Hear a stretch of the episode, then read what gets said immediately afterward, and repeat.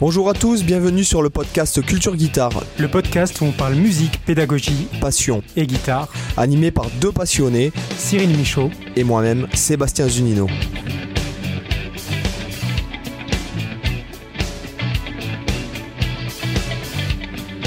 Bonjour tout le monde, bienvenue dans le podcast Culture Guitare. Salut Cyril. salut à tous, salut Sébastien et bienvenue dans le podcast. J'espère que vous allez bien. Alors de quoi on va parler aujourd'hui? Ça, je ne. Alors, je sais qu'on a vite fait avant de. En off, on, a... on s'est dit qu'on allait parler du programme de travail. Oui, exactement. Comment se, en gros, comment se prévoir un programme de travail, comment s'organiser, comment, en gros, c'est comment gérer son apprentissage, quoi. Ouais. Et bon, c'est vrai que c'est un vaste, vaste sujet. Je, je, dirais pas apprentissage, je dirais plutôt pratique, moi, parce que moi j'aime bien le mot pratique. Euh, quand il mmh. s'agit de guitare, j'aime pas le mot travail, euh, puisque je crois qu'en. Alors, je, je pourrais pas vous dire. Ça enlève la partie plaisir quand on dit travail, c'est peut-être ça. Et je crois que ça vient de. Travail, ça vient du grec euh. Non, non, je ne sais pas. Ah, c'est travaillum. Euh, je ne sais pas, hein. travaillos peut-être. Ah oui, c'est espagnol. Donc en fait, euh, ça vient de, je sais que ça vient du grec, il me semble, mais c'est, enfin bon, je ne saurais pas vous dire exactement, mais c'est, assimilé à la, la, souffrance en fait. Hmm.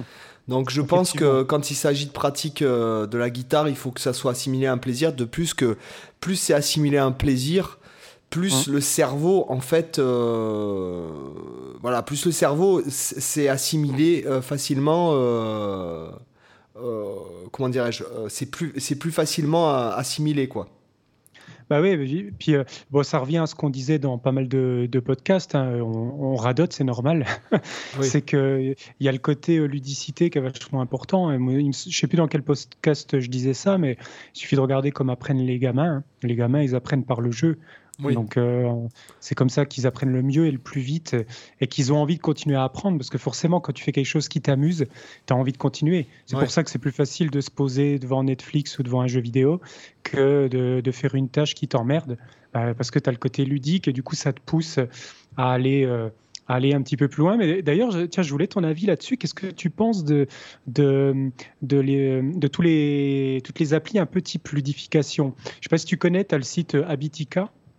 H-A-B-I-T-I-C-A, donc .com. C'est une appli où en, gros, ça ressemble un peu à un jeu de rôle. Tu peux te créer un petit avatar, tu as une barre de vie, etc. Et en fait, tu te, tu te mets des tâches hebdomadaires, quotidiennes, etc.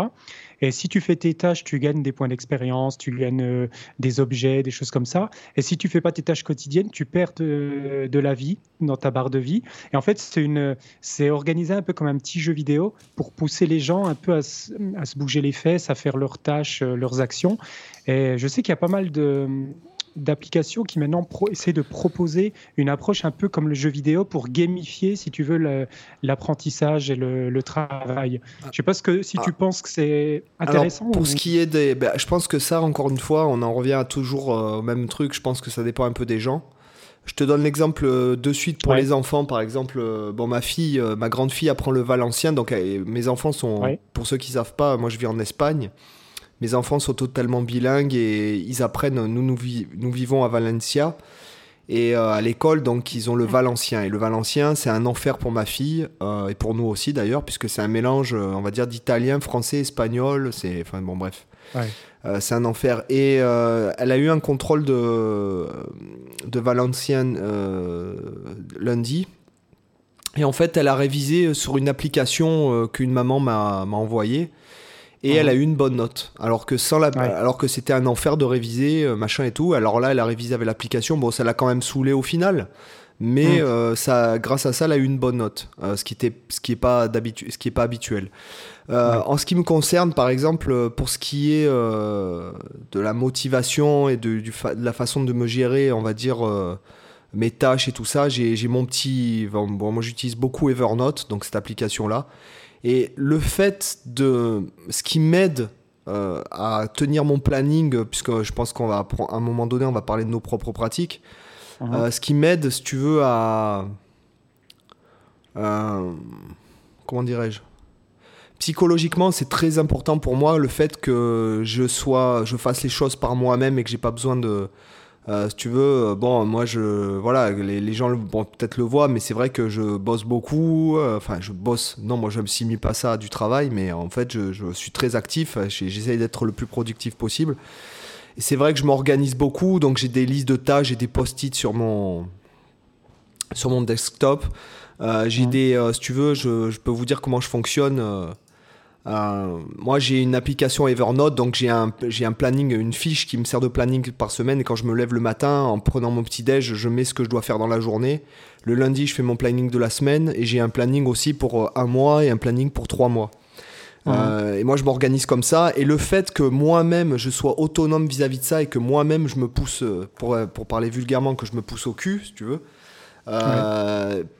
ça m'aide beaucoup psychologiquement dans le sens où je me dis, bon euh, j'ai besoin de cette part de psychologie ou de, de, de, de rigueur personnelle. Voilà. Euh, ouais, puis après, ça te fait un côté rituel parce que à partir du moment où tu as commencé à instaurer le fait de, de, prévoir ton planning du mois, prévoir sur 90 jours, prévoir quotidiennement, etc., bah après, c'est un truc qui devient une habitude comme aller se brosser les dents ou que, tu vois, voilà. c'est un truc que ça ne demande même pas, je pense, un effort à faire en fait. Non. Par, contre, euh, c'est vrai que ça va beaucoup avec le fait que j'arrive à tenir mon planning, le fait que je me sens bien à l'aise. Par exemple, bon, pour ceux qui. Bon, de toute façon, les gens, ils, me, ils voient à peu près. Les gens, je pense qu'ils nous connaissent. On joue vachement la transparence finalement sur les réseaux sociaux et sur YouTube et tout. C'est vrai que j'aime bien jouer à la console. J'aime bien les jeux genre Assassin's Creed et tout. Et il est vrai que, par exemple, quand à la fin de la journée, quand arrivé 22h, j'ai torché mon planning de la journée. Euh, et euh, j'ai pas de scrupule à me foutre devant la console. Voilà. Ouais. Mais la plupart du temps, en fait, je préfère encore repratiquer un petit peu ou lire, finalement. C'est ce que j'allais te dire, parce que moi, si, si je torchais mon planning de la journée, euh, j'entamerais celui de la semaine, de, de celui du jour, euh, du jour d'après en avance. Tu vois, cette tendance naturelle à faire ça, à me dire bon, c'est cool, il me reste euh, deux heures, bah hop, je vais anticiper ce qui va venir demain. Après, il faut la, la tentation de jamais trop me reposer. Toi, tu, tu viens en couple, tu as, as, une enfant en bas âge. Moi, euh, bon, pour ceux qui savent pas, euh, moi je suis euh, séparé, divorcé, et j'ai mes trois enfants un week-end sur deux en fait. Donc, je suis quand même assez libre, quoi. Je suis, voilà, donc. Que moi j'exploite tous les micro-moments possibles pour pouvoir bosser. Ouais, voilà, c'est ça. Mais ça, c'est normal parce que, as, as, comme je te dis, toi tu fais ton apprentissage de papa aussi. Donc il y a ah aussi un. Il faut, il faut se mettre comment dirais-je, il faut se mettre à jour euh, dans ta compétence de papa. Euh, et, puis à, l'âge de, de, ta fille, euh, je veux dire, c'est chaque minute. il faut être, c'est du lait sur le feu, quoi. Donc, ouais, c'est ça. C'est vrai que dans ce genre de contexte, c'est plus difficile de, de, te faire un planning strict que tu, tu peux suivre parce qu'il y a beaucoup d'imprévus potentiellement. Donc c'est plus délicat. Mais en, tout cas, pour revenir sur l'aspect ludification. Moi, j'avais pu remarquer en tout cas que quand je l'appliquais avec mes élèves au conservatoire, un peu comme tu disais pour ta fille, ça fonctionnait plutôt bien. Hmm. Et en fait, j'avais même euh, remarqué qu'après, les, gamins, c'est eux qui me demandaient, à un moment donné, quand on a, je sais pas, je leur faisais bosser par exemple les notes, euh, l'apprentissage des notes sur le manche, et ça, je le faisais systématiquement en mode ludique. Et puis, si par exemple, il y a une semaine, je voulais faire autre chose ou alors que j'oubliais de leur faire bosser, bah, l'élève, il me, il, me le rappelait. Tu vois, il me disait, ah, aujourd'hui, on fait pas euh, l'apprentissage des notes, machin, j'aime bien. Et, et, en fait, j'avais toutes des petites flashcards avec euh, les dessins, des notes, etc. Et donc, quand il les voyait traîner dans la salle, euh, dès qu'ils arrivaient dans le cours, ils disaient, ah, chouette, on va faire les, on va faire les notes, etc. Tu vois, ça devenait vraiment le truc plaisir du cours. Mm. C'est le moment où on apprend les notes sur le manche. Mais ça, à mon avis, j'aurais pu faire la même chose avec n'importe quelle autre notion. C'est même pas la notion en elle-même qui les intéresse, c'est juste le processus. Oui, c'est à, mon, à mon avis. Voilà. Donc c'est vrai que euh, pour tout ce qui est théorique, par exemple, au niveau de l'organisation de l'apprentissage, moi je trouve plutôt efficace l'approche des flashcards, qui est un truc qui est vachement utilisé par les anglo-saxons. et je trouve que c'est vraiment très répandu. Autre chose, par rapport à, un fait dont j'ai été témoin, c'est ma fille euh, qui a commencé le violon l'an dernier. Elle avait des cours de solfège et les cours de solfège les, se révisaient sur une application à la maison, sur la tablette. Et ben en mm. fait, elle était beaucoup plus douée, enfin, du moins, elle bossait beaucoup plus le solfège que le violon finalement. Voilà. Bon, elle a arrêté cette année, hein, euh, euh, parce qu'elle ne pratiquait pas. Hein, donc euh, mm. voilà, donc bon, c'est pas la peine quoi. Hein. C'est sûr. Ah mais c'est intéressant. comme quoi on voit que c'est pas tant le contenu qui va qui va faire. C'est la façon de l'aborder. L'approche, voilà, la façon de l'aborder. Et bon, c'est vrai que là-dessus aussi, ça va dépendre des gens parce que as, là, on l'a pareil, on l'a déjà dit dans des podcasts, mais tu as des gens qui vont être hyper euh, rigides, hyper carrés. Ils ont besoin d'un truc limite carcan qui les enferme et où, ils doivent savoir que là, tu fais ça à telle heure, là, tu fais ça dans tel ordre, etc. Et il y en a d'autres, ça les emmerde ce genre de truc. Tu leur files un planning et ils vont te dire, mais euh, dégage avec ton truc, moi j'ai envie de, de, faire au feeling. Et t'en as qui vont apprendre super bien en, fonctionnant avec cette approche complètement sans planning. Tu as juste à l'instinct parce qu'ils savent inconsciemment ce qui est bon pour eux à faire et ce qui est bon euh, au bon moment, si tu veux. Oui, mais là, c'est là où on, rejoint un peu le truc, c'est que, comme je dis souvent, euh, je le dis souvent à mes élèves Skype et tout, je dis, on peut pas, il n'y a pas de, de, de y a pas une seule bonne façon d'apprendre euh, hum. d'apprendre quelque, quelque chose à quelqu'un, puisqu'en fait, tout le monde est différent, comme on l'a dit, les gens sont différents, ils apprennent de façon différente. Euh, etc. Moi, comme je dis à mes élèves, je dis moi, la meilleure chose que je peux vous apprendre, c'est apprendre à, à vous apprendre à apprendre. Oui, bah, complètement. Là, là, je te rejoins à 100%. Voilà, c'est.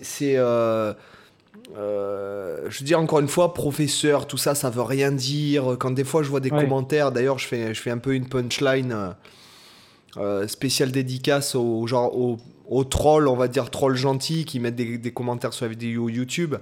Euh, ouais, moi je suis professeur et je suis pas du tout d'accord avec toi. Je dis, mais ouais, ok, monsieur le professeur, alors il euh, n'y euh, a pas de problème, donnez-moi un cours, montrez-moi où sont vos cours que je puisse, ben, que je puisse voir ce que vous proposez, quoi. Ah, mais oui, mais j'ai fait pas encore de vidéo, machin et tout. Je lui fais, bon, d'accord, ok. C'est-à-dire que tu as des mecs, moi je me dis pas professeur, tu vois. Je, je, pense que je suis pédagogue, sûrement. Je suis peut-être psychologue aussi un petit peu. Mais euh, moi, je suis pas professeur, j'ai pas de diplôme. Ce qui est ton cas, toi, tu es un professeur, puisque tu as un diplôme, des diplômes même qui prouvent. Si tu veux, pour moi, un professeur, c'est un peu comme un médecin, quoi. C'est une profession mmh. réglementée qui. Euh, voilà. Et en plus, toi, tu es, un professeur et en plus, tu es pédagogue.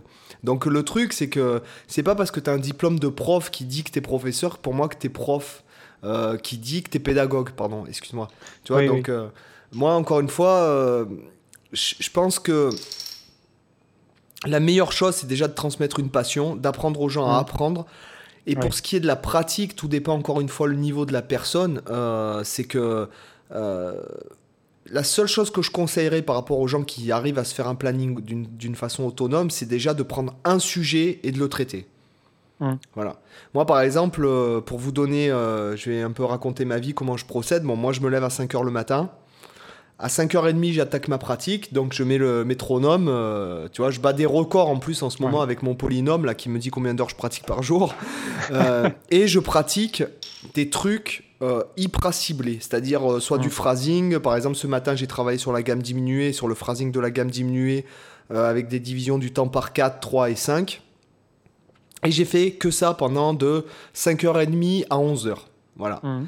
Euh, et je me focus là-dessus. Bon, bien sûr, je fais des pauses pour euh, me resservir un café ou pour aller aux toilettes, par exemple. Mais ce que je veux dire, c'est que je me focus pendant ce temps-là là-dessus. Et le lendemain, je reviens pas là-dessus. Pourquoi? Pour qu'en fait, mon cerveau digère ce que j'ai travaillé hyper concentré pendant ces mmh. heures-là. Voilà. Et encore une fois, moi, la routine de travail, il euh, n'y a rien de pire pour rendre quelqu'un. Alors, j'ai lu pas mal de livres sur le cerveau, puisque je, bon, j'aime beaucoup lire. Il n'y a, rien, a rien de mieux pour rendre quelqu'un con enfin pas con dans le sens un connard, mais dans le sens un, pour, pour on va dire euh, ah, comment dirais-je atrophier, j'ai envie de dire entre guillemets atrophier le, la capacité d'apprentissage d'une personne, c'est de lui faire faire la même chose tous les jours pendant des années, des, des mois, des années. Donc moi, ce que je conseille aux gens, le cerveau, il aime le contraste en fait. Le cer ton cerveau, il aime euh, la, la diversité. Hein voilà. C'est euh, dans tous les livres, alors il y a, plus ou moins des trucs. Euh, j'ai plus, plus les noms en tête des auteurs, malheureusement, puisque quand j'ai déménagé, j'ai jeté pas mal de, livres de ma librairie. Alors je sais que c'est un peu un, blasphème, mais c'est comme ça. Je voulais pas m'en. Parce que je, je vais être franc avec vous, je sais pas où je vais vivre l'an prochain. Si ça se trouve, je vivrai plus là. Donc je me suis euh, débarrassé au maximum de mes possessions matérielles. mais ce que je veux dire, c'est que euh, ce qui revient dans tous les bouquins, c'est que le cerveau aime la diversité. Voilà. Donc en fait, moi, ce que je conseille aux gens, c'est de vraiment faire le focus sur un truc le plus précis possible. Euh, par exemple, une tonalité, un arpège, un type d'arpège, euh, du travail de placement rythmique, du travail rythmique, etc. De faire un focus, un gros focus jusqu'à la saturation, passer au-delà de la saturation, voire, d'accord? Puisque comme j'aime bien le dire, euh, passer, passer le stade de la saturation, quand on pratique, on atteint un niveau de transe, et c'est là que, c'est là que ça se passe. Voilà. C'est là que je pense qu'on intègre les choses. Et laisser mûrir ça quelques jours, revenir plus, dessus. Et euh, voilà, parce qu'il y a besoin de, le cerveau a besoin de digérer les infos aussi. Ouais. Et toi, c'est intéressant ce que tu dis, euh, parce que euh, je pense quand même que tu peux faire faire à quelqu'un la même chose pendant, pendant des semaines, des mois, mais euh, là, je reviens un peu sur ce que tu disais dans ta dernière vidéo que tu as publiée hier. Euh, c'est que tu peux l'aborder différemment. En fait, quand je dis faire faire la même chose, c'est faire faire le même type de contenu. Par exemple, tu donnais l'exemple, imaginons un arpège. Euh, la personne, elle va bosser, je sais pas, un arpège majeur septième. Euh, tu peux, par exemple, le premier jour, l'aborder de manière technique, par exemple, jouer, euh, par exemple, travailler le fait de le jouer en aller-retour. Après, par exemple, une autre journée, tu prends toujours le même arpège, mais tu peux le bosser, par exemple, pour l'intégrer dans, dans une impro. Tu peux aussi le bosser un autre jour, ah toujours le même ah contenu dans le cadre d'une composition, par exemple. bien sûr. Alors, oui, oui, là, là, mais ça, là, je suis d'accord. ce que tu disais, les multiples approches du même contenu. Voilà, c'est ça. C'est juste pour préciser un tout petit peu ce que tu as dit. Oui, oui, enfin moi par exemple, on va dire que euh, si jamais je vous donnais un exemple, par exemple, je vous dirais pas euh, bosse euh, tes exercices d'aller-retour de façon sportive pendant six mois quoi. Hum. Change-les, diversifie, mets-toi de la difficulté, étends ta zone de confort comme j'aime bien le dire. change les doigtés, change ci, change ça, change les groupes de cordes, change voilà. Ce que je veux dire, c'est qu'on tout le temps bosser la même chose. Et encore une fois, je le dis aux gens, je dis, il vaut mieux que vous bossiez 10 minutes le cerveau dans la pratique que de bosser 4 heures devant Netflix avec le cerveau dans Netflix et euh, les, muscles qui jouent. Euh, 10 minutes de pratique cérébrale valent plus que, 10, que 4 heures sur Netflix. C'est vrai que je vois beaucoup, moi, de guitaristes, parce que je suis pas mal de, de, guitaristes euh, sur des chaînes américaines euh, ou autres. Euh, et j'en vois quand même beaucoup qui, conseillent ce truc-là pour les exos techniques, genre bosser vos exos devant la télé, bosser vos exos en faisant autre chose, etc. Moi, j'ai toujours été quand même mitigé sur ce genre de conseils parce que forcément, quand tu te poses sur le canapé, tu es devant Netflix ou autre et tu, tu bosses ton exotechnique, bah, en fait, ta concentration, de toute façon, elle est sur l'écran. Et, du coup, tu vas même pas te rendre compte si tu fais des, erreurs. Tu vas commencer peut-être à avoir les doigts qui commencent à se soulever un peu trop. Puis tu, veux, tu peux avoir euh, tu des mouvements inefficaces, des erreurs. Puis, tu, puis en fait, tu n'en prends même pas conscience parce que tu es en train de faire autre chose en même temps. Et du coup, j'ai toujours eu du mal à comprendre ce conseil. Pourquoi, pourquoi certains euh, vont, vont conseiller ça alors que manifestement, c'est pas. Alors, par contre, au, niveau apprentissage, c'est vraiment pas génial. Quoi, au niveau prise de conscience de ce que tu fais. Il est évident que si jamais, par exemple, je suis obligé de regarder la télé, euh, obligé, tu sais. Euh, si je suis obligé de regarder devant la télé, euh, de regarder la télé, je vais forcément faire autre chose en même temps. Hmm. Je n'arriverai pas, c'est impossible, je n'arriverai pas à rester assis sans rien foutre devant la télé. Oui, mais après, j'imagine que tu ferais pas un, exo euh, euh, très très demandeur au niveau intellectuel. Tu vois, peut-être tu t'improviserais euh, sur ta guitare comme ça au je feeling. en fait, ce qui va se passer, c'est que si je, si je dois regarder la télé, en fait, si je dois m'asseoir devant la télé, parce que par exemple, j'ai ma copine qui veut regarder un film en mode oui, on passe du moment ensemble, un moment ensemble. Euh, de toute façon, soit je vais prendre la guitare et au final mon cerveau sera dans la guitare et pas dans la télé. Et du coup, en fait, il y a plein de films que j'ai jamais vus de ma vie, pourtant je crois les avoir vus, mais en fait je les ai pas vus. Soit je vais prendre un bouquin, euh, mais en tout cas, assis passif, le cerveau dans mm. la télé, euh, je n'y arrive pas, je n'y arrive pas, c'est impossible. Ouais, je te comprends. Hein. C'est impossible. J'ai déjà du mal à me concentrer sur le jeu vidéo parce que j'ai tout le temps envie de faire quelque chose. Genre, par exemple, mm. euh, quand tu sais, dans les... là, je rejoue à Assassin's Creed Origins. Donc, c'est celui qui se passe euh, dans les... en Égypte, tu sais. Et, mm. et quand tu. Des fois, tu as des temps de chargement où tu as le... tu sais, des niveaux. Qu'est-ce que je fais pendant le temps de chargement? guitare. c'est ça. et au final, des fois, j'ai le personnage il est au milieu de, du, décor là depuis il y a un quart d'heure et en fait, moi, j'ai toujours pas pris la manette. Donc en fait, il faut des jeux vidéo avec des longs temps de chargement. C'est ce qu'il te faut. euh, mais enfin, et puis bon, enfin, voilà, c'est parce que ça me plaît aussi. La, musique, ça me plaît. Peut-être que et peut-être qu'à force, je me suis créé une dépendance aussi. Euh, hum. Il y a, y a peut-être ça aussi. Hein. Voilà. Ouais, mais après, quand, quand c'est un plaisir, tu as, naturellement tendance à, y revenir sans te forcer. Tu vois, ça demande pas un effort. Euh, et peut-être pour revenir un peu sur l'aspect planning, tu vois, euh, moi, je me rends compte aujourd'hui, je me fais pas des plannings comme je pouvais me faire avant. Euh, je me souviens, il y a, il y encore, c'est encore il n'y a pas si longtemps, c'était il y a quoi, les 4 ans peut-être, j'irais. Il y a 4 ans, je me souviens d'un été où j'avais passé l'été entier à, bosser euh, comme un dingue. Je me levais tous les jours à 8 heures et je bossais jusqu'à 19 heures. Je m'arrêtais juste pour manger le midi et je faisais que, j'ai bossé que de la technique pure pendant deux mois d'été euh, en continu, tous les jours de l'été, euh, où je me faisais du coup des plannings super stricts. Là, tu vas bosser ça, là, tu vas bosser ça, etc. Et depuis, je fais plus du tout ce genre de truc je me fais plus des plannings vraiment écrits. J'ai plutôt des, un peu comme tu dis, des, moi je suis plutôt dans des phases. C'est-à-dire que je vais me dire, Là, par exemple, en ce moment, je suis dans ma phase un peu euh, donc je suis en train de bosser un, morceau d'Animal as Leaders. Et en fait, je suis en train de bosser énormément la main droite. Le, jeu au doigt avec le pouce aller-retour, tu vois, un peu à la Victor Wooten. Euh, qui est une vraie vacherie à, jouer sur la guitare, ça, mais en tout cas, c'est vachement formateur. Et je travaille beaucoup ces, ces aspects de slap, tu vois, les, jeux un peu à, la Tim Henson, Ichikanito, tous ces guitaristes un peu euh, nouvelle génération qui intègrent beaucoup le, les phrasés un peu hip-hop et le phrasé un peu euh, issu de la, de la basse avec le slap, etc. Tim Henson, c'est le mec qui a un tatouage sur la gorge? Euh, ouais, c'est ça. Et le Ishikanito, c'est celui qui a un son ultra, ouais, qui a un son ultra compressé, chez compressé, chez compressé, chez compressé, chez recompressé derrière. C'est ça? Ouais, c'est ça. Et qui joue, euh, lui, il est. Euh, je pense que lui, il lui faudrait une guitare à 12 cases, mais qui commence qu'à la 12e case, parce qu'il joue quasiment toujours dans légumes. En même temps, ça lui donne une sonorité qui est, qui est, qui est bien à lui. Tu vois, je trouve qu'il a une, une, belle personnalité là-dessus. Mais bref, là, euh, je digresse. Mais en tout cas, par rapport au planning, moi je suis comme ça dans des phases. C'est-à-dire que là, je sais que pendant plusieurs, euh, sûrement pendant encore au moins une bonne semaine ou deux, je vais être à faire que ça, que ça, du slap, du, jeu au doigt, des, des trucs percussifs. Et après, je vais sûrement passer complètement à autre chose. Et du coup, je suis vraiment sur des choses spécifiques pendant des longues durées que j'essaye d'investir le plus loin possible. Et moi, en fait, ma phase, ça passe toujours par la même chose. Je me rends compte. Euh, mais c'est complètement instinctif, j'y réfléchis pas.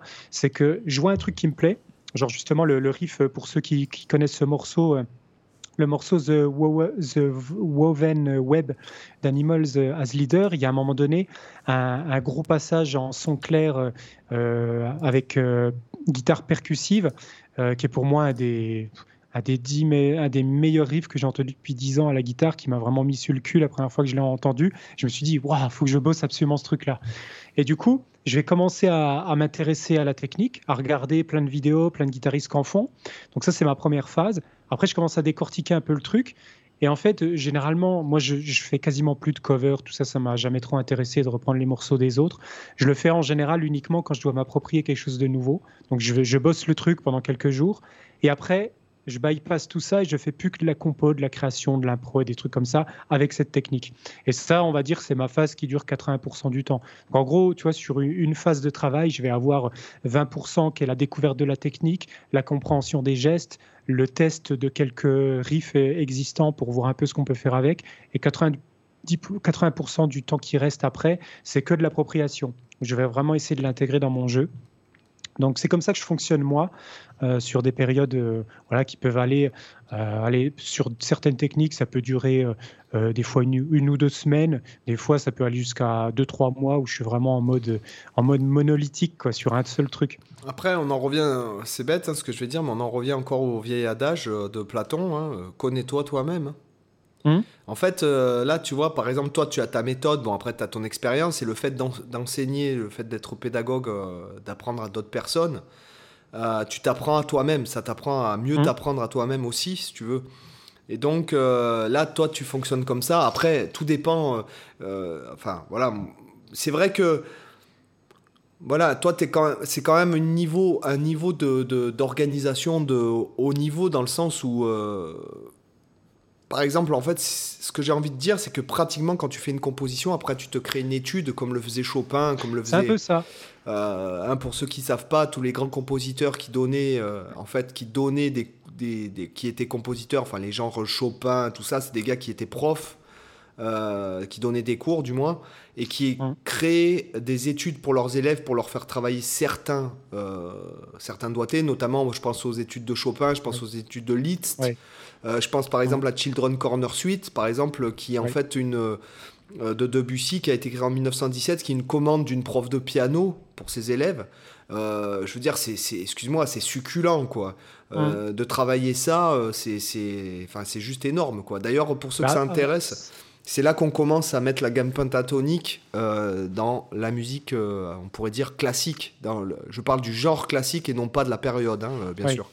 Donc voilà, c'est d'ailleurs on a un, petit jeune là qui, qui, se lance sur YouTube qui, qui traite de, ce genre de sujet, donc du classique, du baroque, de contemporain qu'on va recevoir bientôt, qui s'appelle Léo.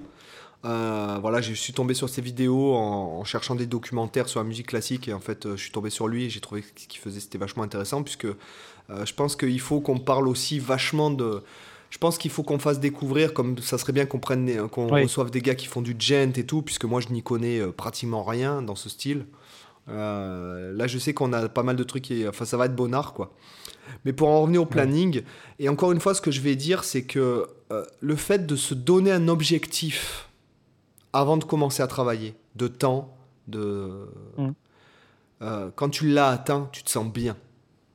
Oui, mais c'est clair. Tu te dis, bon, si par exemple, tu te dis, si tout dépend du. Bon, moi j'arrive à rester concentré plusieurs heures d'affilée, mais euh, quand tu quand n'as pas l'habitude, c'est pas évident, mais. Mm.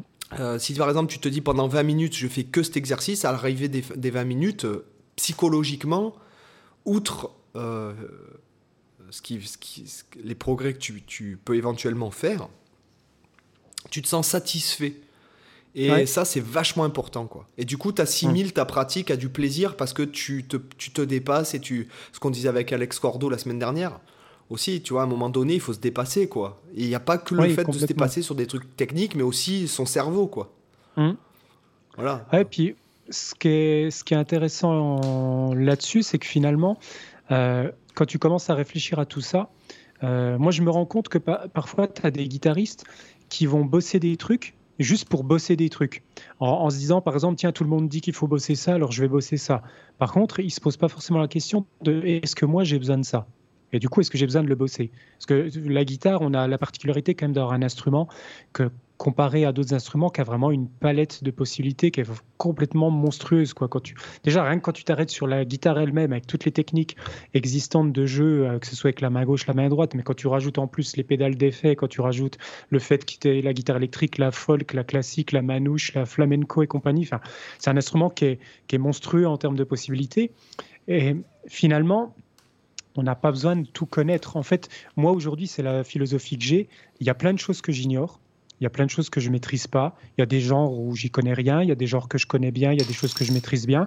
Et en fait, je m'en fous complètement de pas tout maîtriser. C'est parce que ça m'intéresse pas. moi, je veux juste maîtriser ce qui est utile pour moi. C'est-à-dire ce qui est utile pour euh, mes compositions. Parce que moi, je suis euh, avant tout euh, focalisé aujourd'hui sur tout ce qui est composition. C'est ce qui m'intéresse. Je veux faire de la compo avant tout.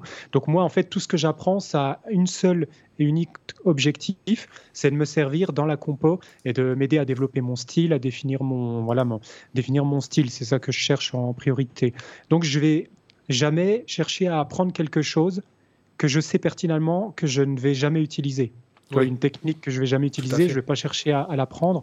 Bien que parfois, si vraiment c'est quelque chose que je sens que ça m'intéresse pas forcément en tant que tel, mais que j'y vois une possibilité euh, de l'intégrer, euh, de la détourner, là je peux m'y intéresser quand même. Tu vois, Mais après, si c'est quelque chose où je sais que ça me parle pas, je vais pas aller dans cette direction et je vais même pas avoir de scrupules à ne jamais bosser tel ou tel genre ou ne jamais euh, bosser un seul morceau de tel ou tel artiste. Euh, voilà, ça me pose aucun souci de conscience.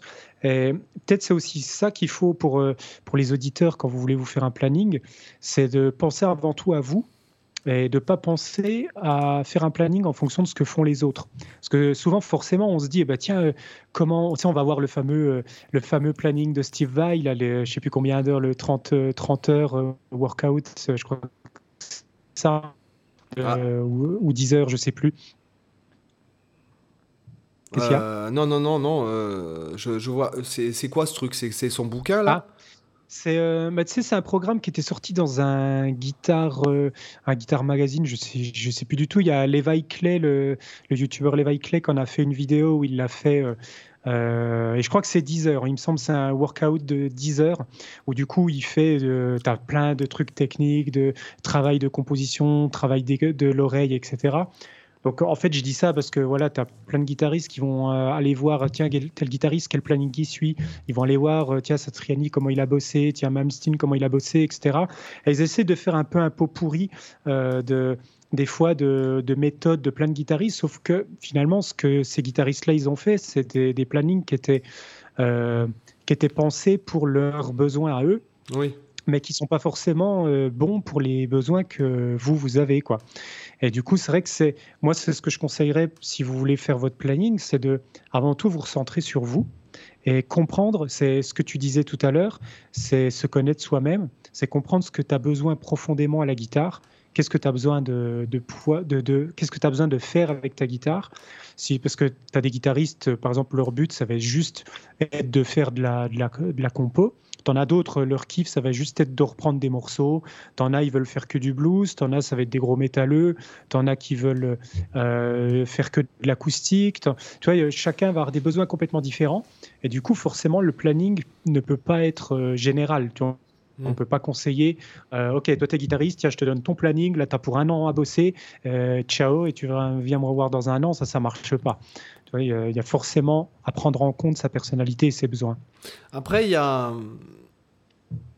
souvent, il y a, si tu veux, il y a, ce que je pense, c'est qu'il y a pas mal de choses qui peuvent être complémentaires de ta pratique. Comment dirais-je euh,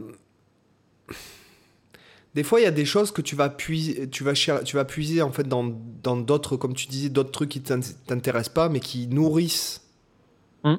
Euh, par exemple, bon, moi je ne serai jamais guitariste classique, tu vois, mais bon, ça, des fois ça m'arrive de travailler des petites études à la con, ou des trucs de contrepoint de bac ou des trucs comme ça. Même si je vais pas faire du classique, après ça va nourrir mon impro et, comme dans ma méthode un peu de, de, de, de comment dirais-je d'assimilation, je dirais. C'est le fait de prendre quelque chose et d'essayer de, se l'approprier, et de suite le réutiliser dans, dans un contexte qui t'est propre. Quoi. C'est, ce que tu disais. Bon, moi, je suis plus axé sur l'improvisation, sur le phrasing, euh, voilà, que, que la compo à proprement parler. Mais ce que je veux dire, c'est que, voilà, comme tu dis, il y, a, des fois, bon, euh, il faut pas, euh, voilà, c'est un peu obsolète. Voilà, ce que tu dis, c'est ce que tu dis, c'est que c'est obsolète de travailler le planning de quelqu'un d'autre, quoi. Oui, en fait, tu peux t'en inspirer, oui, voilà, je pense, pour voir comment eux ils ont réfléchi.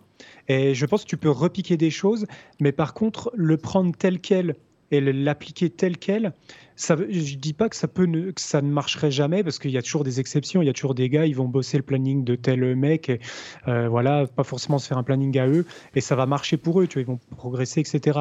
Même si je pense qu'inconsciemment, on reformule toujours le planning des autres euh, parce qu'on va jamais le bosser exactement tel qu'il est.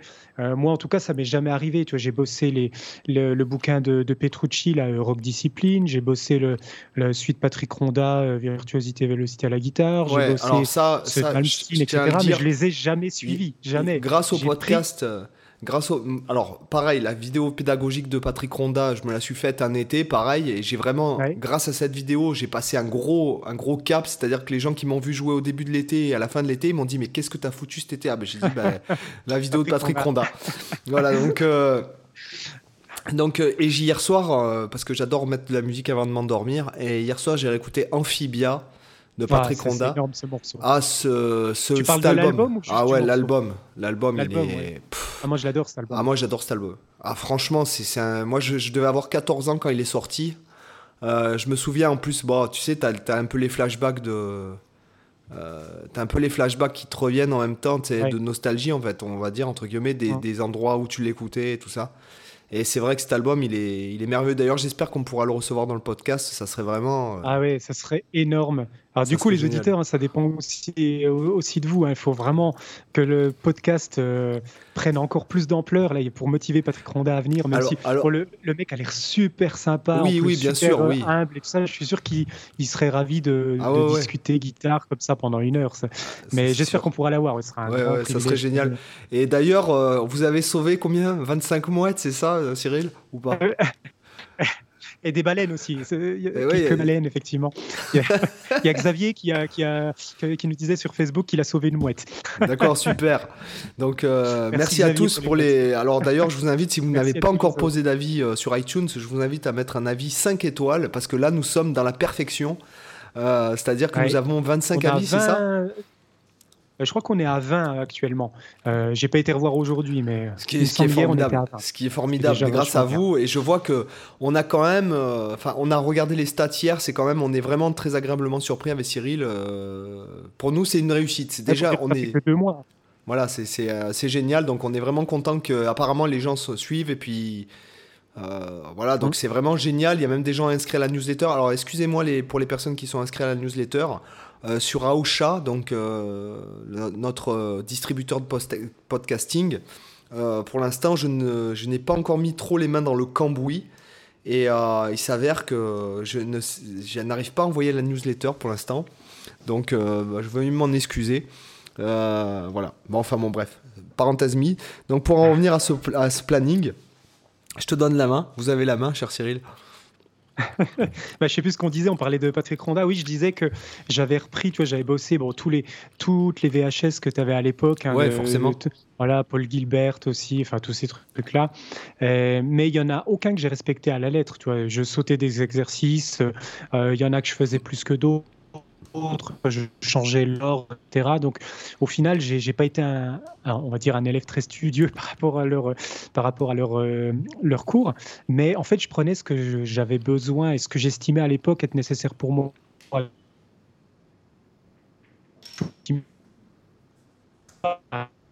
Après, je cherchais pas à aller plus loin, quoi.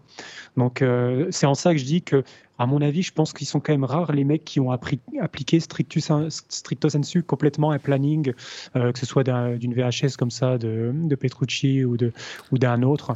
Ah, moi, moi ben, par exemple, moi, oui. Toujours un petit peu, quoi. Moi, oui. Ah, ah ben voilà, on a trouvé la perle rare. C'est que, comme je suis un peu jusque boutiste, euh... Ah bah, du coup, mettez 5 étoiles au podcast pour féliciter Sébastien. voilà, c'est ça. Et puis, de toute façon, si vous voulez votre épisode sur les élèves X-Men, eh, on nous a demandé quand est-ce qu'il aurait lieu. Hein. on, a, on va falloir qu'on fasse du teasing là. Euh. Parce que du coup, tu sais, euh, tu sais, j'en ai parlé à Manu. Bon, euh, pour ce, bon, enfin, bref, j'ai une nouvelle copine et bon, forcément, elle est pas, elle est, enfin, moi, elle, elle, a quand, elle est quand même vachement mélomane et puis je lui ai expliqué, en fait, les, les, les, aventures qui me sont arrivées en tant que prof de guitare. Elle, a, elle, a, elle, a, eu du mal à croire certaines, certaines anecdotes. Je peux vous le dire. Donc ah, euh, je pense que vous allez vous régaler. Hein. Vous allez vous régaler quoi. On va dire que ce sera les élèves X-Men et les situations insolites. Je donne un cours de ah, guitare, ça tourne mal, lol. tu vois? Donc euh, complètement. Voilà, donc pour ce qui est euh, encore une fois, ce que je veux dire aussi par rapport à la pratique, c'est que des fois j'ai remarqué aussi un truc, c'est que par exemple, tu travailles un exercice, admettons, et tu veux te pousser, pousser ta limite.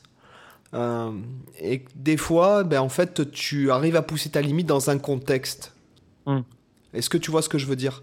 C'est-à-dire que par exemple, si tu es en train de faire l'exercice, tu vas pas arriver à telle euh, vitesse, alors que quand hmm. tu improvises, moi c'est mon cas souvent, c'est-à-dire que je vais arriver à décupler ma vitesse en fonction du morceau dans lequel j'improvise et non pas dans la pratique. Est-ce mmh. que tu vois ce que je veux dire? Oui, complètement. Oui, c'est en fonction du contexte où tu utilises euh, justement le, le plan. Il y, a, il y, a, des fois, quand tu vas le jouer sous forme d'exercice, ça va être moins naturel que quand tu vas le placer dans, dans un flux euh, euh, plus, plus travaillé. Et des fois, tu as aussi l'inverse. Tu as aussi des fois, moi je sais qu'il y a par exemple des, des trucs que j'arrive à passer plus vite en exo et moins vite quand je vais essayer d'improviser avec. Ça, par contre, je sais pourquoi. C'est parce que c'est des choses que j'ai pas suffisamment encore intériorisées, par exemple. Donc, euh, généralement, ça te fait une, ça te fait une, une baisse de d'aisance quand tu dois l'intégrer dans, par exemple, dans une impro ou même une compo, parce que il est pas isolé, mais il est connecté à d'autres éléments. Et du coup, quand tu travailles sous forme d'exo, vu que c'est complètement déconnecté d'un avant et d'un après, mm. euh, tu le travailles de manière autonome. Et quand tu cherches à l'inclure quelque part, bah souvent le problème, ça va être les transitions, ça va être le fait de le rendre naturel, etc. Donc il peut y avoir l'un et l'autre. Ouais. Oui, c'est vrai, tu, as, ouais, as sûrement raison. Puis aussi euh, dans, dans, ce qui est performance physique, parce que oui. il y a aussi la fatigue qui joue. Euh, oui. Voilà, y a, si t'es frais, si t'es un peu libéré dans ta tête. C'est marrant parce qu'en fait, il y a une, anecdote qui me revient. Euh, enfin, une anecdote, non, mais une constatation. Il y a un truc qui m'avait frappé quand j'étais vraiment petit. Euh, il y avait un dessin animé, alors euh, ça n'a rien à voir avec la musique, la guitare et tout. Il y avait un dessin animé qui passait qui s'appelait Paul le pêcheur. Je sais pas si vous vous en souvenez, un truc japonais. Moi, ça me dit rien. Ça te dit rien?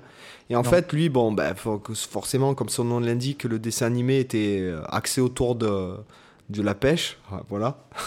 Et en fait, à un moment donné, il faisait un concours de lancer de plomb à la canne à pêche, si tu veux. Et en fait, il perdait, il perdait, il perdait, jusqu'à ce qu'à un moment donné, il aille foutre un coquillage pour gagner.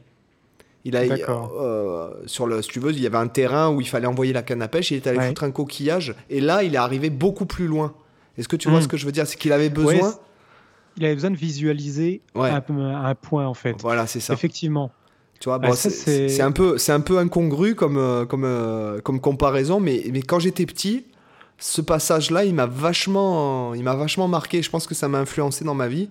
Me dire que moi j'ai vachement besoin de ça et c'est un peu ce qui, ce qui a posé quelques problèmes, on va dire, dans, ma vie, euh, dans ma vie un petit peu. C'est-à-dire le fait que moi j'ai besoin de me projeter. j'ai besoin mm. d'un point.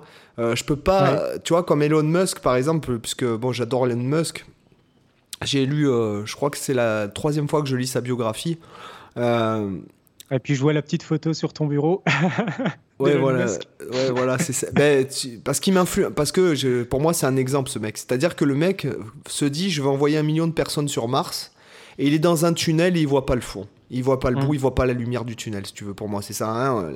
je, je, je, grossis le truc au maximum. Et euh, si tu veux, moi, je peux pas. J'ai besoin, sinon j'ai du mal à avancer. En fait, si je j'ai pas mm. un point euh, sur lequel me rattacher. Par exemple, là, pour l'instant, ma vie, si tu veux, c'est euh, puisque bon, j'ai vécu ça, cette séparation dans une vie. Si tu veux, je pense que ça, ça marque quand même pas mal. Mais j'arrive pas. j'ai du mal à me projeter et donc tu veux, je suis un peu dans le dans le flou, tu veux. Et mm.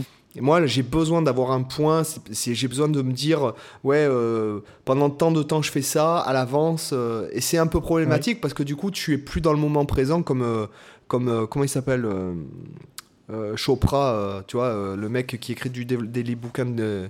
Comment il s'appelle Je ne sais plus son prénom, mais c'est Chokra ou. Il écrit des. C'est lui qui a écrit le moment présent. Bref, le pouvoir mhm. du moment présent. Moi, je suis. Mon problème, c'est justement que je suis vachement dans le futur, en fait.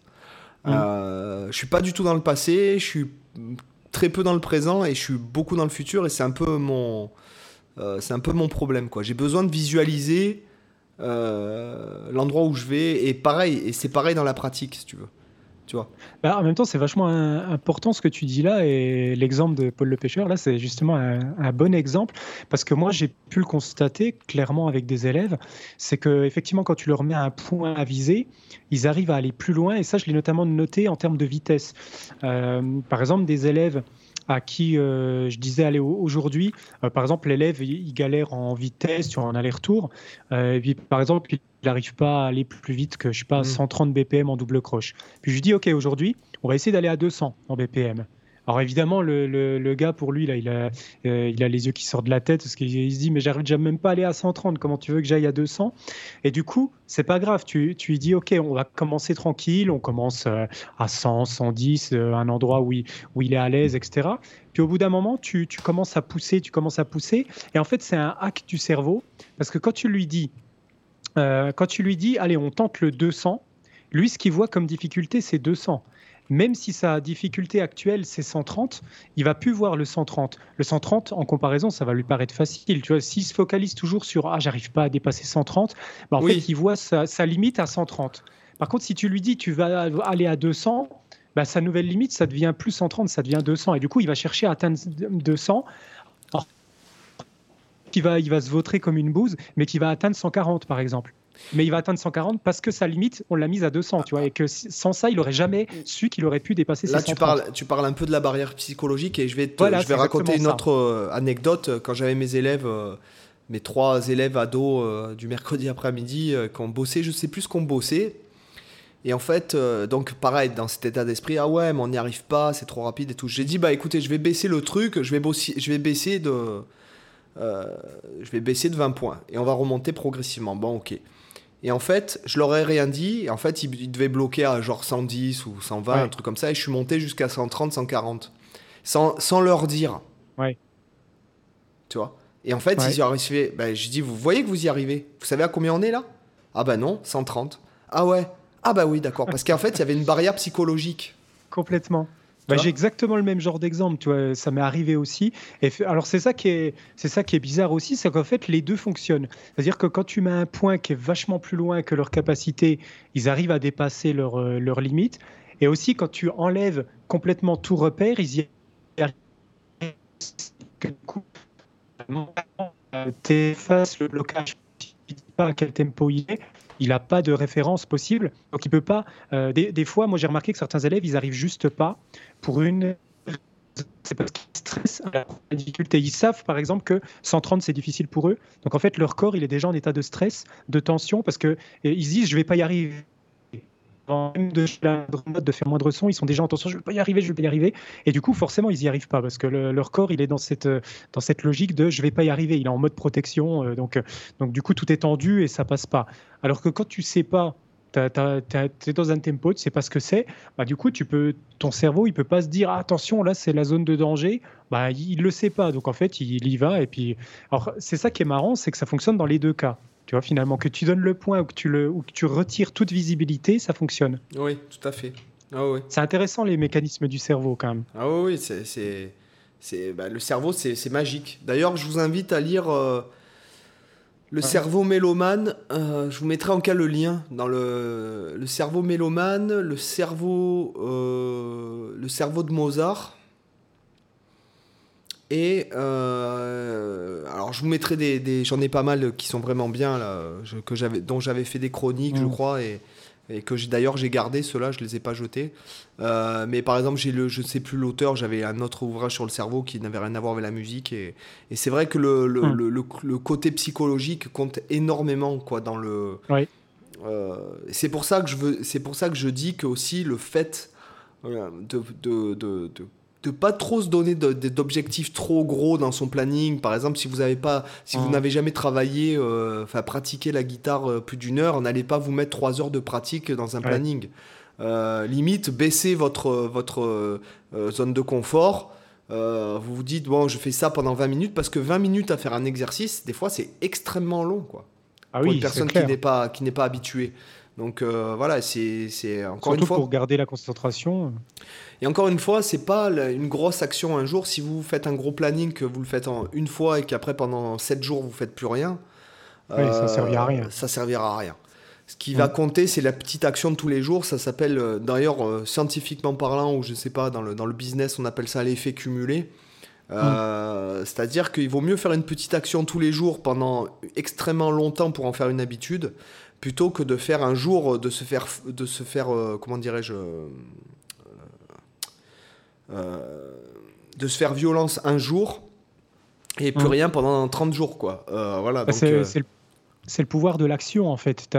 Il faut pas non plus trop intellectualiser le planning et réfléchir pendant 10 ans à la manière la plus optimale de faire son planning. Là, il faut que je fasse une heure de théorie plutôt qu'une heure et quart, etc. Il faut pas non plus aller trop dans l'extrême comme ça. Vous voyez, là-dessus, il y a une, situation, une citation que j'aime bien, c'est un con qui marche va plus loin que deux intellos assis. Et en fait, c'est un peu la métaphore du fait que vaut mieux agir que trop intellectualiser. Voilà, c'est ça. Du coup, tu, vas plus loin. Et même si le planning n'est pas parfait, euh, moi, je parle en connaissance de cause que je suis extrêmement perfectionniste. C'est un de mes plus gros défauts euh, qui parfois me fait perdre beaucoup de temps. Et même si j'en suis conscient, et je, le vois que on peut pas faire un planning euh, parfait, on peut pas faire les choses parfaites, etc. Et des fois, faut accepter que voilà, on, fait les choses un peu de manière empirique, un peu expérimentale.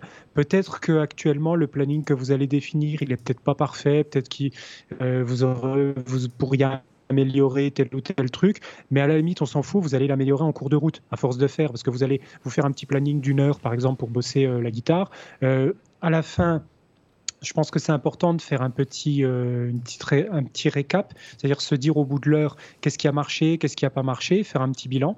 Puis comme ça, se dire, OK, le lendemain, là, il y a matière à améliorer. Parce que, euh, si par exemple, vous avez vu que vous avez mis sur une heure, vous avez mis euh, trop de technique et que ça vous a gavé, bah, peut-être pour le lendemain, vous pouvez ajuster en vous disant, bah, moi, faire trop de technique, ça fonctionne pas. Vaut mieux que j'en fasse moins et que je fasse plus d'autres choses.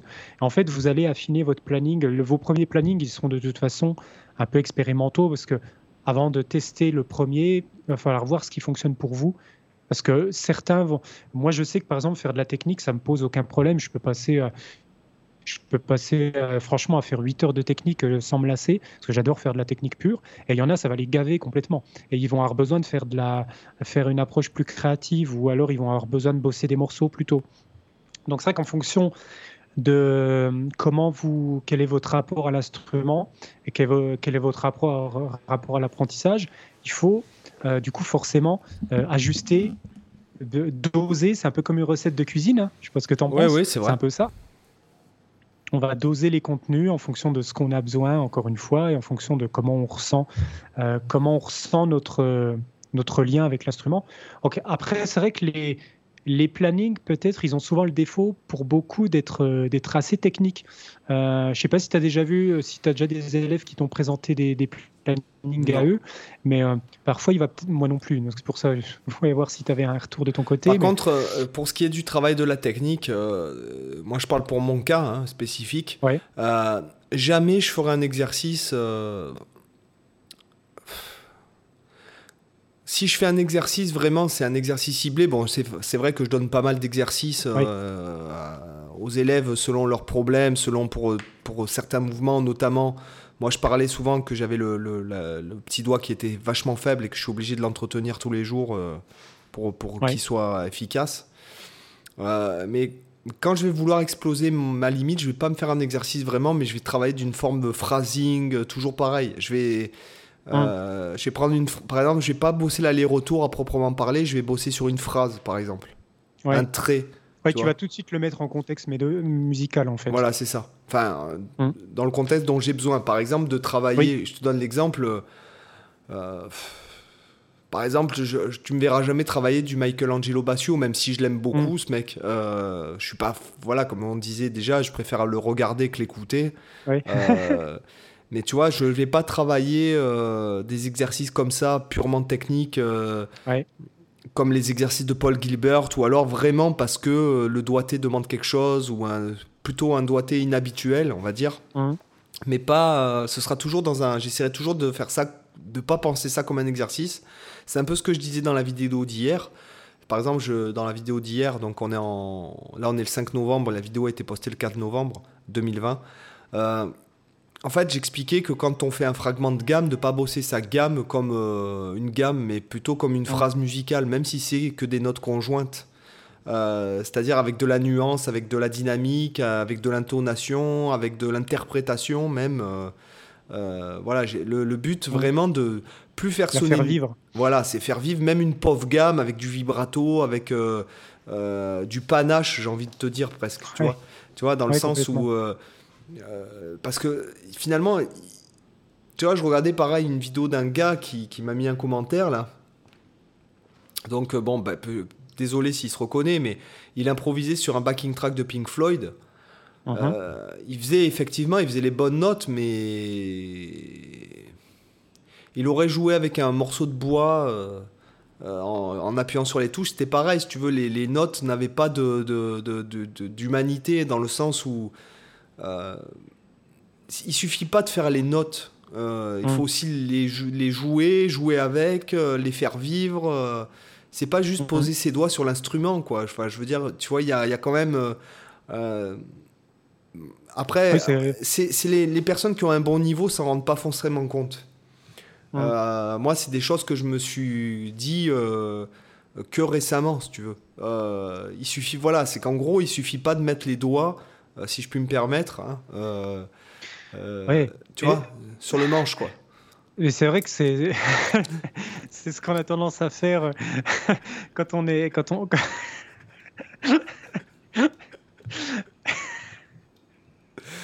En gros, sortez-vous les doigts, quoi. voilà, c'est ça. Là, parce que ce que les, gens savent pas, c'est que nous sommes en visio avec Cyril, que moi, là, je me marre.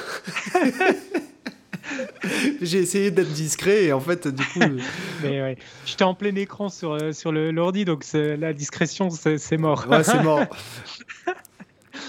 Mais en, gros, c'est vrai que quand on débute, on n'a on a clairement pas cette vision là au début. On a forcément la vision déjà arrive à poser ses doigts correctement. Euh, c'est déjà un challenge, tu vois.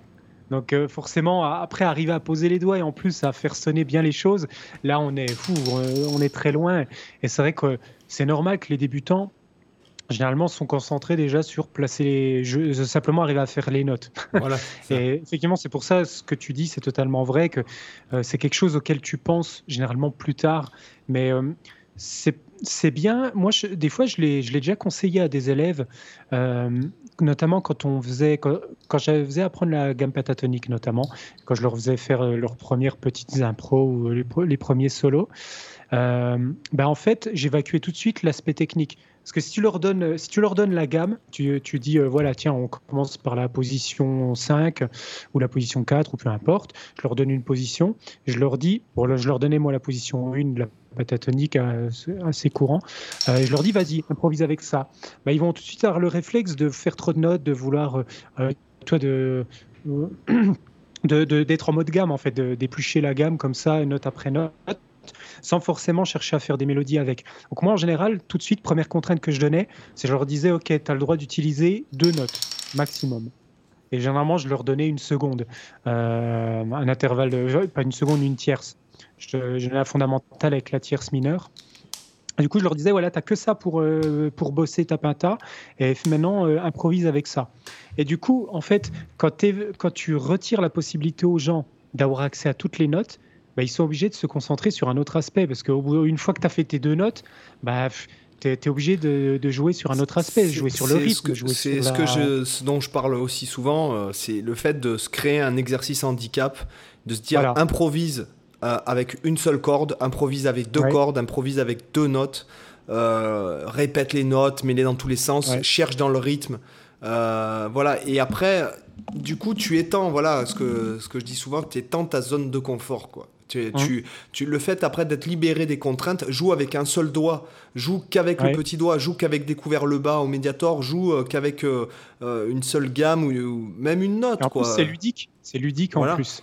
Par exemple, il y a un truc qui. Tu chercher. Il y a un exemple concret qui me vient, c'est que j'adore Pat Metheny, donc bon, bah, ça c'est pas c'est pas un secret pour personne. D'ailleurs, je pense que je suis pas le seul, mais par exemple, il y a dans les versions live, forcément, les solos sont énormissimement euh, plus guitaristiques et beaucoup plus flamboyants que sur les CD, d'accord? Mhm. Et le, si vous voulez, les meilleurs passages, euh, c'est quand il fait une note quoi dans le solo et ça met les poils quand il se tu vois il a beau faire des il a beau mhm. faire des, des, des, trucs de fou etc puis d'un coup il arrive sur une note et il joue avec une note et du rythme et là ça met les poils mais à mort quoi ça crée de la tension. Voilà, c'est ça.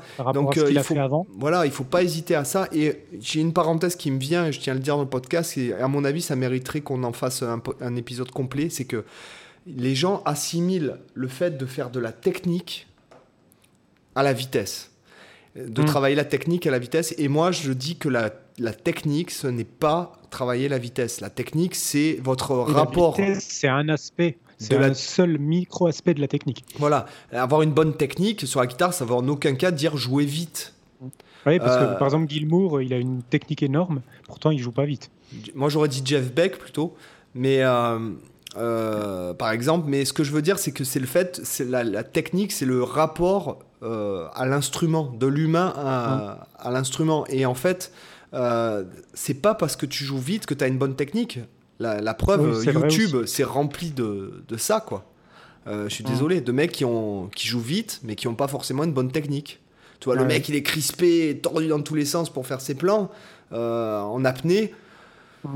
Euh, moi, j'appelle pas ça. Pour moi, un mec qui a vraiment une très très bonne technique et qui joue vite, c'est par exemple Guthrie Govan, quoi. Oui, bon, lui, il est au-delà de tout, quoi. Ouais, lui, il est. Alors, autant, tu vois, je, suis, je suis tellement admiratif du gars, si tu veux, déjà parce qu'il maîtrise tellement euh, que mmh. c'est hallucinant. Après, ça ne me plaît pas. Hein, je... Mmh. C'est vraiment euh, la musique qui me, la musique. Il a beau être super propre, les bands euh, hyper justes et compagnie et compagnie, la musique me touche pas. Alors je sais pas pourquoi. Je ne sais pas. Voilà. Mais ah, il, a, des questions de goût. il a une, une technique absolument parfaite et aussi une pédagogie. Pour moi, c'est le meilleur pédagogue. bon. le meilleur pédagogue guitariste du monde, c'est lui, quoi. Quand il explique un truc, pour moi, c'est juste il y a une intelligence et une finesse dans, dans ses explications sur les vidéos. C'est. Tu te dis, putain, bah le mec, il a. Ouais, c'est ça. Enfin, il y a une mmh. intelligence euh, pédagogique, quoi, tu vois, vraiment dans l'explication, mmh. dans le. Euh, dans le ressenti, euh, dans la transmission. Mmh. D'ailleurs, d'ailleurs, quand tu lis sa biographie, c'est un mec qui a été très très très longtemps enseignant dans une école de musique en Angleterre. Ah oui. Bah, donc c'est pour ça. Puis en plus, c'est un mec, euh, il est corticalisé, quoi. Enfin, il est cultivé. Enfin, il a fait des études, j'ai vu ça, de, de, littérature ou un truc comme ça. Mhm. Enfin, bon, c'est un mec euh, vachement intelligent, euh, vachement cultivé, super pédagogue, super humble. Mhm. c'est pas du tout un gars qui se la pète, quoi, du tout, quoi. Tu vois, il est... Oui, c'est clair. Enfin, mhm. il est pas du tout, voilà, il est pas du tout, il se met pas du tout en avant. Il, enfin, c'est vraiment chapeau, quoi. Voilà. et par rapport à ce que tu disais sur, le, sur la technique, effectivement, on oublie souvent parce que euh, beaucoup de guitaristes veulent jouer vite. C'est un peu la priorité des, débutants. J'ai une, théorie là-dessus. J'ai une théorie là-dessus. c'est qu'en fait, à la guitare, on, a un instrument quand même qui, donc, bon, bah, la guitare électrique, c'est très assimilé aux guitares héros et à, l'emblème. Quoique, maintenant, mmh. de moins en moins, quand on, avait, quand on était adolescent, j'ai l'impression qu'on on touchait, on impressionnait vachement plus les gens. Euh, mm. avant qu'il y ait euh, qu'on passe à l'ère des DJing, du DJing, euh, tu vois, tout ça. Mais la note, elle fait que mourir, si tu veux. Quand tu joues d'un instrument avant ou quand tu joues du violon, si tu as une bonne technique, tu peux faire durer la note beaucoup plus longtemps. Mm. Et nous, alors que nous, du moment qu'elle elle est sortie, la note, elle ne fait que mourir, sauf bien sûr si tu as un sustainer ou sauf si tu as un niveau, ce genre de truc. ce, genre de truc. Euh, nous, la note, elle fait que mourir, et donc on a peut-être cette, euh, cette frustration euh, du fait que voilà, il faut, il faut peut-être qu'on remplisse parce que c'est hyper dur de faire tenir une note longtemps, quoi, tu vois. Ouais, c'est ce que je disais dans un autre podcast avec euh, l'exemple du clavecin aussi, qui est dans la, même euh, idée où les notes sont très courtes et du coup, mm. quand tu écoutes des clavecinistes euh, jouer, il y a souvent énormément d'ornementation, énormément d'embellissement parce que ça permet de remplir l'espace sonore tout simplement. Sinon, les notes disparaîtraient, ce seraient des successions de notes vides, notes vides, notes silence, etc.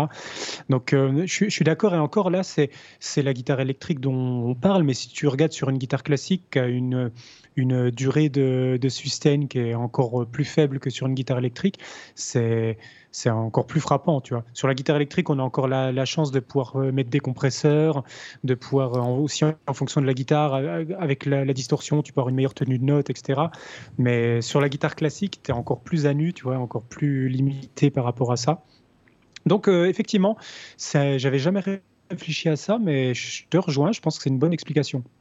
Euh, du coup, tant qu'on parle des exos et de la technique, moi, je conseille bien comme ça aux auditeurs, c'est que pour travailler les exercices techniques, pour inclure des exercices techniques dans le planning, je vais rebondir à un truc que tu disais avant, au tout début, quand tu disais tu te fais un planning sur, sur trois mois, tu te fais un planning sur un mois, etc. J'imagine bien que ton planning sur trois mois intègre pas du tout les mêmes notions au même niveau que le planning sur un mois, le planning ah, hebdomadaire, etc. Attention, attention, parce qu'en fait, j'incluais vachement. Euh, en fait, ça inclut mon planning, si tu veux, inclut vachement la création de contenu, en fait.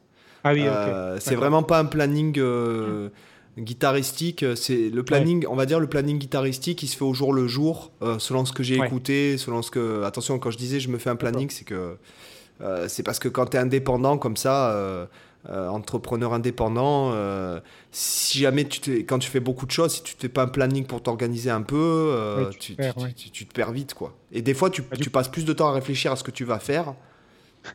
Tu vois, faire. Qu'à le faire, en fait. Voilà. Mais Ok, je vois. Bah, du, coup, je vais quand même garder l'exemple d'un planning comme ça que euh, pour s'il y a des auditeurs qui veulent justement faire des plannings sur des durées différentes, euh, la question des exercices, faut y faire gaffe euh, parce que le propre d'un exercice, vraiment l'objectif de l'exercice, c'est de vous amener à travailler quelque chose de très spécifique. Ça peut être un doigté, ça peut être un changement de corde, ça peut être un mouvement de médiator, ça peut être une position d'accord, ça peut être une position de, de, triade, ça peut être tout et n'importe quoi. Mais en général, l'exercice technique, il est spécifiquement conçu pour vous aider à dépasser une difficulté précise de l'instrument. Euh, et l'étude, c'est finalement une sorte d'exercice musical. Mais en gros, si je reviens sur l'exercice, euh, le danger qu'il y a et que du coup beaucoup de guitaristes euh, tombent dedans, le piège, c'est de garder son exercice pendant des semaines, des semaines, des fois même quand on n'en a plus besoin. Parce qu'en fait, un exercice qu'il faut bien comprendre, c'est que vous devez le travailler que si vous avez la difficulté en question. Ça ne sert à rien de travailler un exercice technique, par exemple d'aller-retour, si vous avez euh, une maîtrise de l'aller-retour et que vous n'avez pas de difficulté en aller-retour. Si c'est un exercice qui sert à résoudre une difficulté que vous n'avez pas, l'exercice ne sert à rien. Et même chose, quand vous avez travaillé un exercice et que vous avez surmonté la difficulté, bah, continuer à, traverser, à travailler l'exercice n'a aucun intérêt. Vous perdez juste du temps et à ce moment-là, il faut changer d'exercice il faut soit modifier l'exercice existant pour travailler une, difficulté proche, soit carrément changer d'exercice pour travailler un autre aspect. Mais donc, il y a, souvent ça. je vois souvent les deux erreurs des guitaristes qui vont travailler des exos dont ils n'ont pas besoin et des guitaristes qui vont continuer à travailler des exos dont ils n'ont plus besoin. Et euh, ça, intégrez-le dans vos plannings parce que si vous devez prévoir un planning sur un mois, à mon sens, c'est impossible de prévoir des exercices sur un mois. Parce que forcément, les exercices, ou sur un mois ou plus, ça va dépendre de comment vous avancez. Peut-être qu'un exercice, effectivement, il va falloir peut-être deux mois avant d'arriver à surmonter la, technique. Euh, peut-être qu'avec d'autres, en trois jours, l'exo, bah, il vous sert plus à rien, il va falloir modifier. Donc euh, attention au planning un peu strict sur des longues durées. En général, ça marche pas. C'est des choses, pour moi, tout ce qui est exercice pur, c'est des choses qu'il faut quasiment faire à la semaine ou au jour le jour. Par contre, ce que vous pouvez intégrer dans les plannings longs, à mon avis, c'est toutes les notions qui vont être d'ordre plus euh, générique, comme la, théorie, comme le, travail plus profond euh, de bah, l'impro, la compo, le style. Tous ces aspects-là, à mon avis. Oh ben là, c'est sur une vie. Oui, mais là, tu te fais pas forcément un planning sur, euh, sur 40 ans, tu vois. Là, je parle en tout cas par rapport à un planning qu'on ferait sur un mois, deux mois, trois mois, euh, voire plus. Bah, à mon avis, ça, peut être en, fonction. que je raisonne. Si es, par exemple, euh, je pense à des, à des, des, gens que je suis sur Facebook qui sont pas forcément des musiciens professionnels, mais qui sont des, des très bons musiciens. par exemple, il euh, y, a, une personne que j'ai rencontrée il y a 20 ans sur un site de guitariste qui s'appelait euh, Guitar Live à l'époque où on postait en fait des, des impros sur des défis. Donc il s'appelle Ayman. Je ne sais pas s'il écoutera, mais je sais que Ayman il, il, joue dans plusieurs groupes de compos, il joue dans un tribute to Dream Theater. Donc euh, par exemple, euh, il a, lui par exemple, je pense à, je, le cite parce que je me permets de le citer parce que je, je vois que c'est une personne qui, qui, a un très bon niveau et qui, qui, est, qui a une rigueur dans son travail, ça se voit. Mm. Euh, si tu veux. Donc, par exemple, quand tu, tu, joues dans un tribute to Dream Theater, tu t'y prends pas une semaine à l'avance pour apprendre les morceaux. tu m'étonnes. donc, forcément, tu es obligé d'avoir une vision de ta pratique à, long, à moyen terme. Mm. Je dirais pas à 40 ans, mais à 3 mois avant les premières répètes, avant les concerts.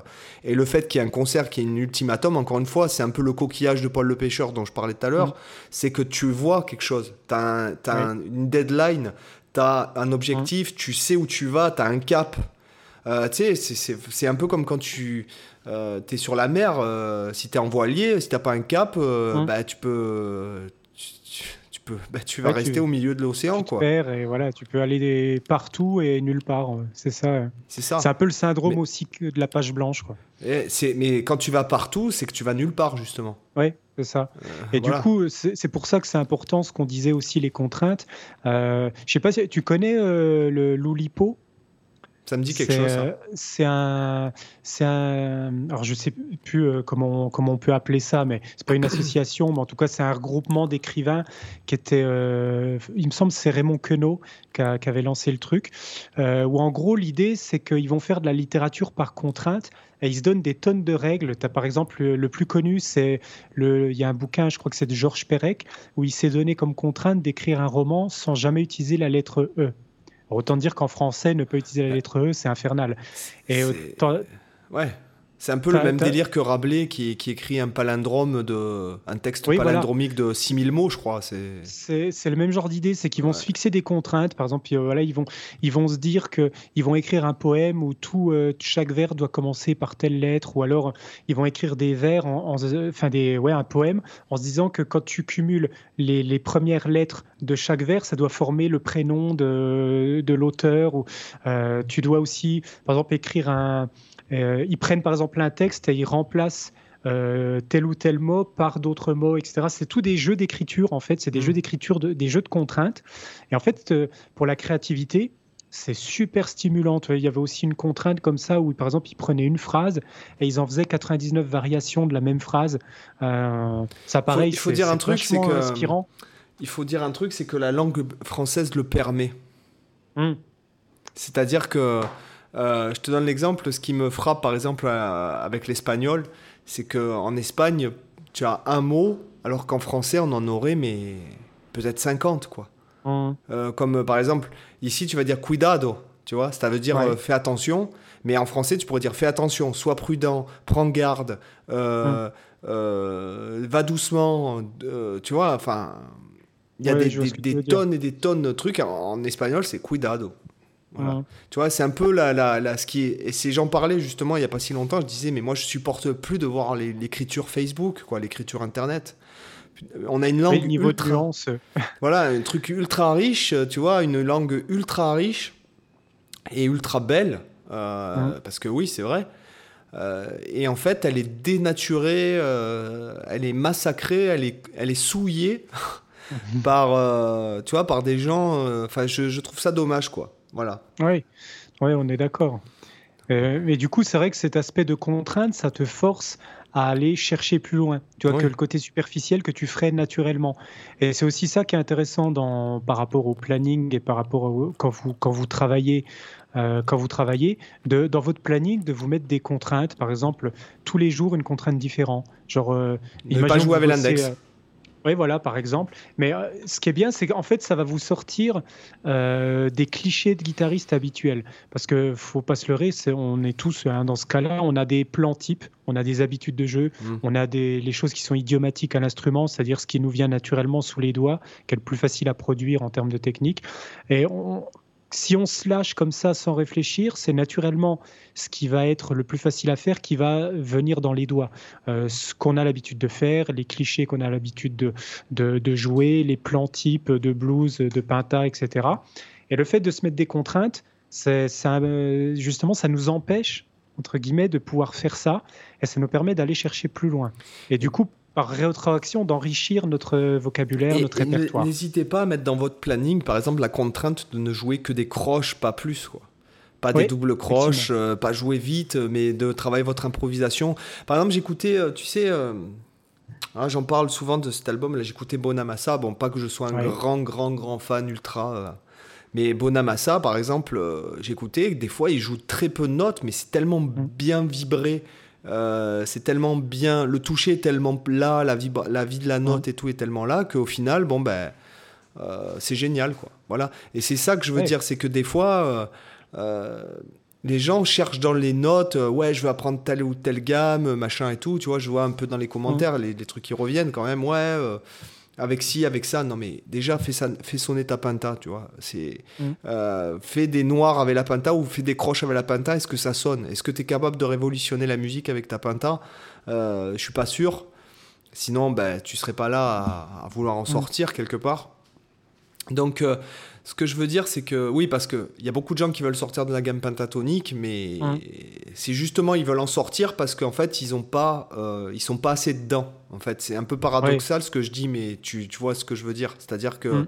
euh, quand tu écoutes euh, Coltrane ou Metni qui jouent la penta alors que c'est des mecs qui sont capables de, de jouer n'importe quoi, c'est qu'il y a mm. une raison. C'est que, tu vois, c'est que justement, quand tu te rends compte du pouvoir de cinq notes, euh, tu te dis que tu, tu, auras pas assez d'une vie pour les exploiter. Donc, euh. Et après, c'est peut-être un peu le piège de la pinta, c'est que les guitaristes se disent euh, c'est une gamme à 5 notes, il y en a deux de moins que si je bossais du lydien, du phrygien et compagnie. Et du coup, il y a cette impression que parce qu'il y a moins de notes, c'est moins complexe. Non, non, c'est parce qu'en fait, c'est parce qu'en fait, le fait de, de, chercher moi, je, je pense pas que ce soit un rapport à ça. Je pense plutôt que c'est le fait de, de, se dire que les, les, les, gens autour de la Penta, ils tournent en rond, ils font trois plans blues sur leur impro, et mm. puis ils ont l'impression de tourner en rond, mais ils essaient pas de chercher. Parce qu'en fait, ils sont guidés par des clichés et non plus par euh, vraiment de la réflexion. C'est un peu comme si dans ton vocabulaire, tu avais 10 mots et que tu devais... Euh, oui. Euh, pourtant, tu connais, toutes les, tu connais l'alphabet, tu as 10 mots dans ton vocabulaire et tu es incapable d'écrire un livre. Oui. Mais à mon avis, c'est aussi le, fait que la, la, pinta, elle est très connotée. C'est-à-dire que nous, ce qu'on utilise, c'est la pinta qu'on connaît dans, le blues, etc. Elle est déjà très enfermée dans le style, c'est-à-dire que généralement, euh, on dit pinta, tout de suite, on pense blues, blues rock et compagnie. Euh, et moi, ce que je pense par rapport à la pinta, c'est que ça peut être sympa aussi de la sortir complètement du contexte. C'est-à-dire de, de jouer un genre qui n'intègre pas forcément de la pinta, et puis euh, d'utiliser la pinta dans ce contexte-là et aussi d'utiliser des autres pentas. Parce qu'en fait, la pentatonique, on nous sort toujours la pentatonique mineure, la pentatonique majeure, mais si tu regardes par exemple les pentatoniques qui sont utilisées au Japon, qui sont utilisées dans les pays asiatiques, c'est pas les mêmes pentatoniques. Oui, tu as la, la gamme Hirajoshi. Sans quinte, tu peux avoir des pentatoniques. Euh, oui, bah, voilà, par exemple. La Hirajoshi, la, la Kumoi ou Kumoi, je sais pas comment. du coup, du coup, tu as des sonorités complètement différentes toi, en termes des intervalles. Moi, je suis en train de tester un truc comme ça d'ailleurs. Il faut que j'en fasse une vidéo, je sais pas comment je vais appeler ça, mais c'est un peu ce que. Ce bah, tu as les pentas altérés aussi. un peu comme les. Tu as les pentas altérés. Hein, euh, voilà, tu as, la penta major 7, tu as la penta euh, quinte bémol, hum. il y, en a, y en a plein. Hein. et puis même, tu prends par exemple les, les gammes Irajoshi, euh, Irajoshi ou Kumoi, c'est des pentas aussi, sauf, sauf que elles ont la seconde et la sixte à l'intérieur, tu vois. Ouais. Voilà. Ouais, bah oui. Et tu, du coup, dire la pentaphrygienne, euh, tu peux. Je vais, vous, je vais vous donner un exemple euh, pour les auditeurs justement de, de par rapport à la pinta. Euh, moi, en ce moment, c'est un, truc que je suis en train de, de bosser. c'est l'aspect, je vais appeler ça un peu gamme géométrique. Je sais pas trop comment l'appeler parce que c'est c'est une vision que je base en purement sur le côté visuel du manche. C'est-à-dire que je pars d'un mode euh, par exemple, imaginons, je sais pas, je pars du, euh, du mixolydien. Euh, mixolydien. en fait, ce que je vais faire, je vais prendre la position du mode. Et en fait, je vais venir vider le mode. C'est-à-dire, je vais venir supprimer à chaque fois. La, quand je dis ça, je parle en trois notes par corde. Hein. Je vais systématiquement supprimer la, la note du milieu pour ne jouer à chaque fois que sur la position les deux extrêmes. Si tu veux, ça fait une sorte de dessin. C'est pour ça que je parle euh, de géométrie. J'utilise que le contour de, de, la position, si tu veux, les notes euh, à, gauche du dessin de la position et à droite. Et en fait, quand tu joues, ce que ça donne comme résultat, c'est une sorte de pentatonique, mais qui est non octaviante. C'est-à-dire que d'une octave à l'autre, c'est plus la même penta.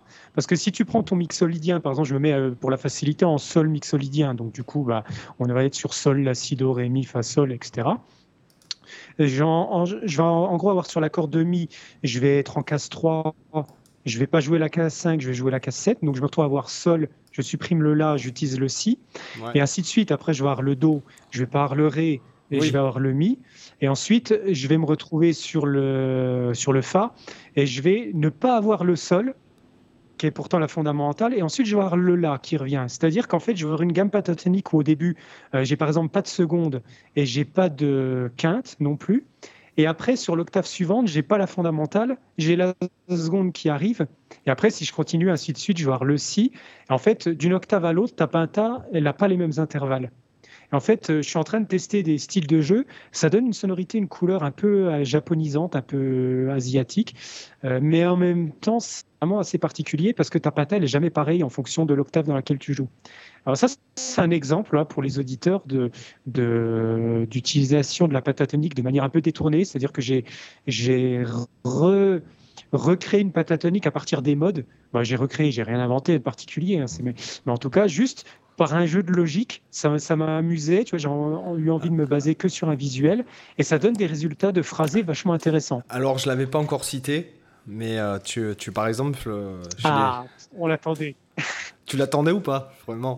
À vous. C'est ce qu'il ce faudrait, ce qu'il nous faudrait? Il nous faudrait un petit bruitage qu'on peut déclencher juste avant. Oui, Avec des applaudissements.